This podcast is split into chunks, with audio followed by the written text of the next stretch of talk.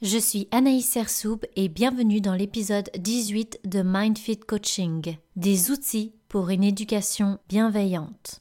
Salut à toi et bienvenue sur MindFit Coaching, ta séance de croissance personnelle. Je m'appelle Anaïs Sersoub, je suis thérapeute en relation d'aide, coach en croissance personnelle et surtout une passionnée de développement personnel. Est-ce que tu as envie que ta vie soit plus alignée et plus épanouissante?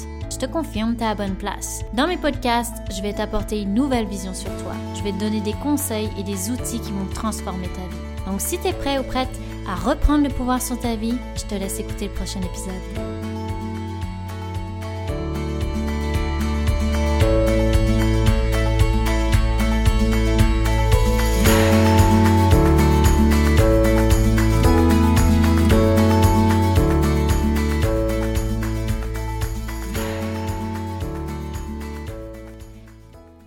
À toi, j'espère que tu vas bien. Alors, j'hésitais beaucoup entre plusieurs sujets et d'un coup, le sujet sur l'éducation est apparu et là je me suis dit non, non, non, faut que je t'en parle, c'est vraiment important. Et que tu aies un enfant ou non, je pense que c'est un sujet qui a son importance et qui a sa place dans mes podcasts.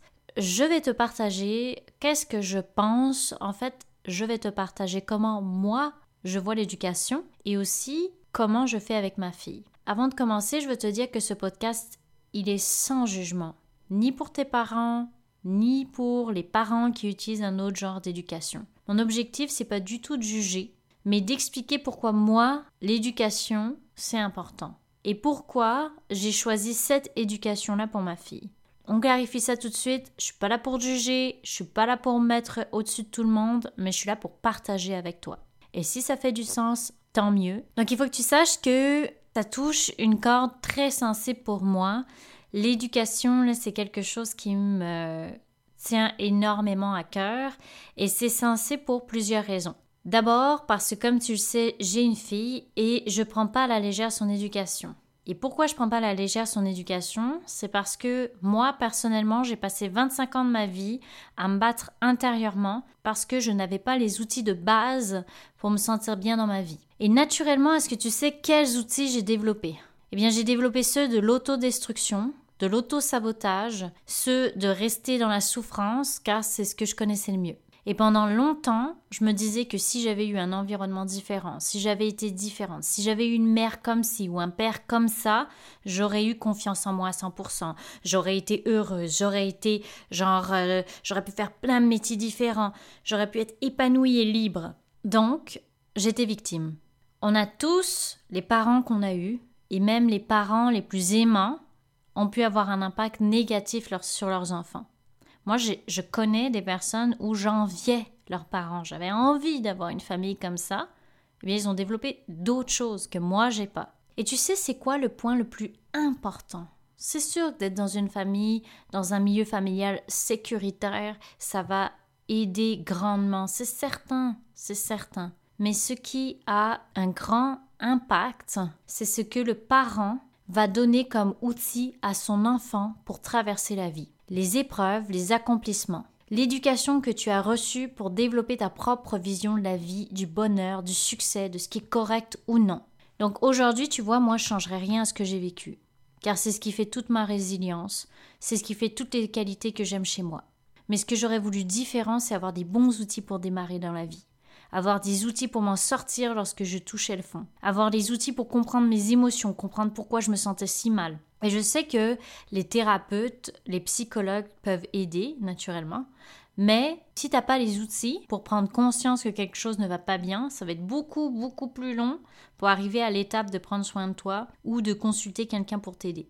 Tu sais, à chaque épisode ou presque, je t'explique souvent que l'origine de ce que tu peux vivre vient de ton enfance. De 0 à 7 ans, c'est là que tout se joue, que ton développement se fait, que le développement d'un enfant se fait, que la vision de la vie se construit. Et maintenant, là, de toi à moi. Imagine si tu avais eu une éducation où tu pouvais être toi-même.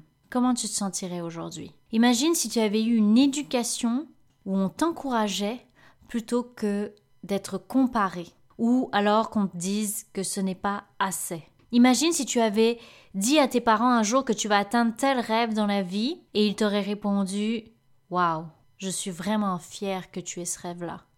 Plutôt que de te dire Mais pourquoi tu veux faire ça? Je sais pas ce que tu en penses, mais moi, en tout cas, je. Juste à l'imaginer, je me dis que c'est ce genre de maman que j'ai envie d'être pour ma fille. Donc, quand je suis devenue mère, j'ai vite compris que j'avais un grand pouvoir.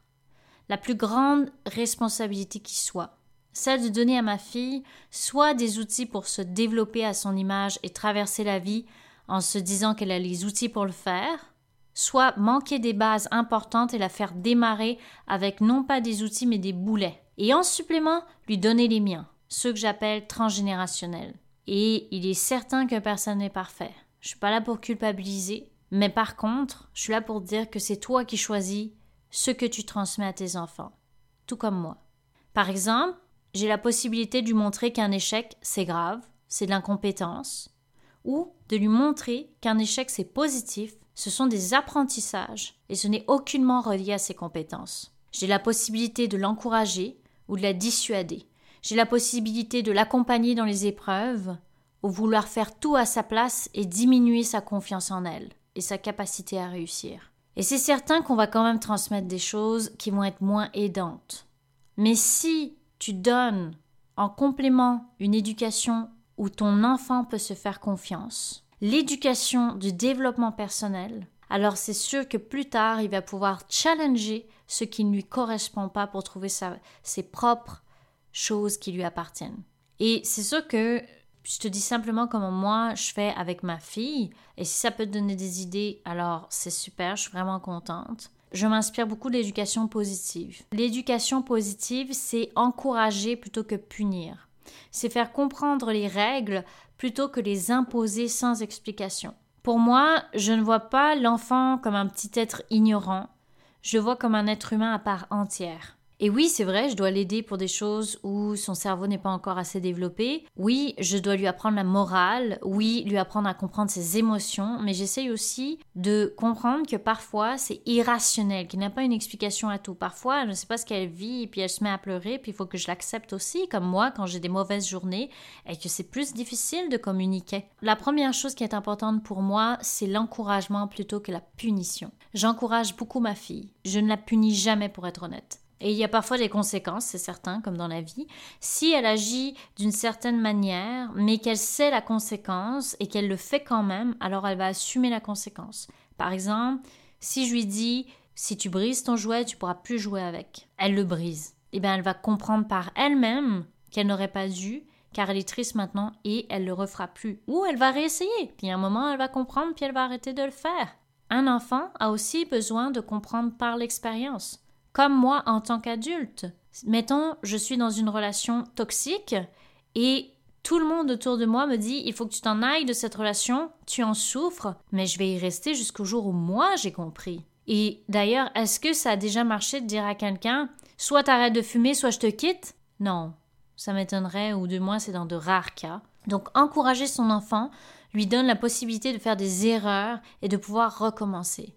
Un exemple banal. Moi, ma fille, quand elle fait un dégât, je la dispute pas. Elle sait que quand elle fait un dégât, elle nettoie. Je lui ai dit plusieurs fois d'ailleurs bravo d'avoir réparé ton dégât et maintenant elle y va directement, elle est contente de nettoyer. Elle répare son erreur. Si elle n'écoute pas une consigne, le plus souvent possible, je lui dis de manière positive. Par exemple, il faut qu'elle se lave pour qu'on aille manger. Je vais lui dire si tu te laves maintenant, on aura bien plus de temps pour jouer ensemble. Tu pourrais faire ça ou tu pourrais faire ci et ça la motive, ça lui donne envie de sortir du bain. Donc ça, ça marche bien en général. Et parfois, naturellement, je vais dire à l'inverse. Je vais dire, euh, si tu te laves pas maintenant, tu pourras pas avoir du temps pour jouer. Et là, je le vois que j'ai eu une mauvaise communication parce que la différence se fait sentir rapidement. Elle se met à pleurer. Elle se met à pleurer en disant mais pourquoi? Pourquoi j'aurais pas le temps de jouer avec toi? Pourquoi j'aurais pas le temps de faire ça? Et là, j'ai compris que je l'ai dit de manière négative et non de manière positive et elle elle se focalise sur ce qu'elle n'aura pas même si c'est c'est pas encore vrai. Elle, elle va comprendre, j'aurai pas de jeu, elle pense que c'est déjà vrai. Donc, on tombe dans un tourbillon quand ça arrive et je perds encore trois fois plus de temps. Donc, ça m'aide pas, je préfère la manière positive. En général, ça marche beaucoup plus vite et beaucoup mieux. J'explique aussi toujours, honnêtement, toujours pourquoi je donne cette consigne. La plupart des enfants ne comprennent même pas pourquoi ils doivent faire ça. Expliquer la consigne, pour moi, c'est un outil qui marche super bien avec ma fille. La deuxième chose, c'est pour moi une chose qui est très, très, très, très, très, très, très, très, très, très, très, j'en mets encore, très importante. C'est ce qui va réellement déterminer ce que ton enfant pense de lui, l'image que ton enfant a de lui. Ce sont les mots. Les mots sont très importants. Les mots que tu utilises pour ton enfant sont très importants. Pour lui, tu es tout. Tu es sa personne de confiance. Tout ce que tu lui dis, il le prend pour une vérité, jusqu'à ce qu'il devienne plus vieux. Et encore, je te dis jusqu'à ce qu'il devienne plus vieux, mais combien de personnes pensent encore qu'ils sont pas corrects en faisant telle chose? Et tout ça vient de leurs parents qui lui disaient ça quand ils étaient petits. Donc, tu sais, même plus vieux, tu peux encore penser ça de toi parce que tes parents disaient ça de toi. Donc lui dire par exemple tu n'es pas gentil quand tu fais ça ou je ne suis pas fière de toi quand tu fais ça. Eh bien ça peut avoir un vrai impact sur elle ou sur lui parce que il va réellement croire que ce n'est pas une bonne personne quand il fait ça. Donc moi ce que je fais c'est que je ne parle pas de ma fille mais je parle de l'acte. Je parle du comportement. Par exemple, quand tu fais ça, je me sens en colère. Ce n'est pas l'enfant qui est mauvais, méchant, c'est le comportement qui est inapproprié ou qui ne convient pas. Il y a une énorme différence de parler du comportement versus parler de l'enfant. Et aussi, quelque chose que je fais vraiment attention, je n'utilise pas l'ironie, l'humour un peu noir avec un enfant parce que ça peut faire des dégâts sur l'estime personnelle à long terme. Un enfant ne comprend pas les subtilités de l'humour, de l'ironie, ça peut être mal pris et ça peut jouer sur l'estime personnelle, comme je disais. La troisième chose que je, je fais avec ma fille, c'est l'expression des sentiments, la reconnaissance des émotions, donner de l'importance à ce que l'enfant vit. J'ai appris très rapidement à ma fille à nommer ses émotions, les comprendre à trouver des outils lorsqu'elle se sent triste et qu'elle ne sait pas pourquoi ou qu'elle se sent en colère, elle vit sa colère et ensuite on essaye de voir comment on peut faire pour qu'elle se sente mieux. C'est ce qui lui permet de se faire comprendre premièrement et surtout de ne pas rester accrochée à des émotions négatives. Elle arrive aussi à s'auto-réguler, à s'auto-calmer. L'expression des sentiments, pour moi, c'est très important. La quatrième chose, ça va être les règles et le cadre. Une des idées reçues sur l'éducation positive, c'est de penser qu'il n'y a pas de cadre, ce qui est totalement faux. Et c'est ce qui fait toute la différence d'ailleurs avec une éducation dite laxiste, sans règles. Donc avoir un cadre est sécurisant pour un enfant, de même pour un adolescent d'ailleurs. Donc pour se construire et comprendre le sens moral, c'est important. Cependant, lorsqu'un cadre est juste appliqué par rigidité, sans explication, même compréhension, sans aucune place pour l'enfant, ça va créer une plus grande envie de transgresser les règles. Et je te donne un exemple. Si tu dis à ta ou ton conjoint, j'ai vraiment envie d'acheter une nouvelle voiture. Bon, je dis une nouvelle voiture, mais ça peut être n'importe quoi là. Et lui, il te répond non. Mais sans explication, sans rien, sans te dire pourquoi non. Comment tu vivrais? Moi, personnellement, j'aimerais pas ça. Je serais même frustrée. Donc, c'est pour ça que depuis toute petite, je donne à ma fille la consigne que je veux qu'elle respecte, mais je lui explique pourquoi.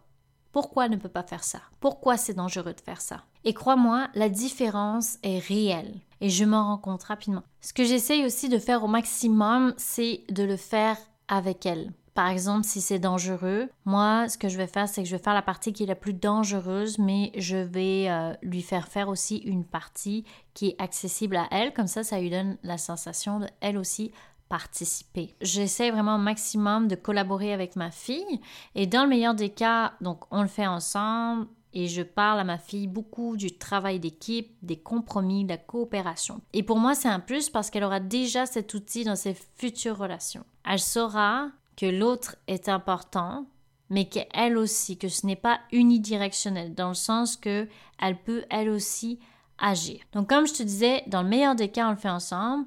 Et euh, pour moi, il y a vraiment quelque chose de puissant dans les choix, dans l'art d'utiliser les choix. Un enfant de l'âge de ma fille veut toujours tout faire toute seule. C'est un vrai défi de tous les jours. Elle veut faire tout toute seule. Et c'est bien correct, je comprends qu'elle veuille de l'autonomie, mais il y a des choses qu'elle n'est pas encore en mesure de faire elle-même.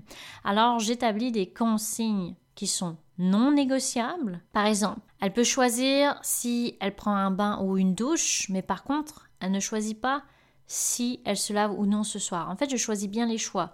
Il faut qu'elle puisse prendre des décisions, mais des décisions à son niveau. Je ne vais pas commencer à lui dire euh, Ah, est-ce que tu veux aller à l'école ou non demain? Non, ça, c'est des choix qui sont du parent. Il y a des bons choix, comme choisir ses vêtements, euh, choisir quoi regarder à la télé, mais il y a des choix qui sont aussi avec un, un poids pour un enfant. Et ce sont les parents à faire ce genre de choix-là.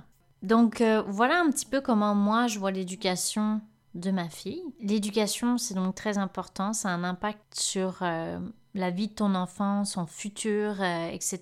Pour finir, j'ai envie de te donner quelques petits conseils pour te sentir bien dans l'éducation. Déjà, la première chose, c'est d'accepter que l'enfant va s'affirmer.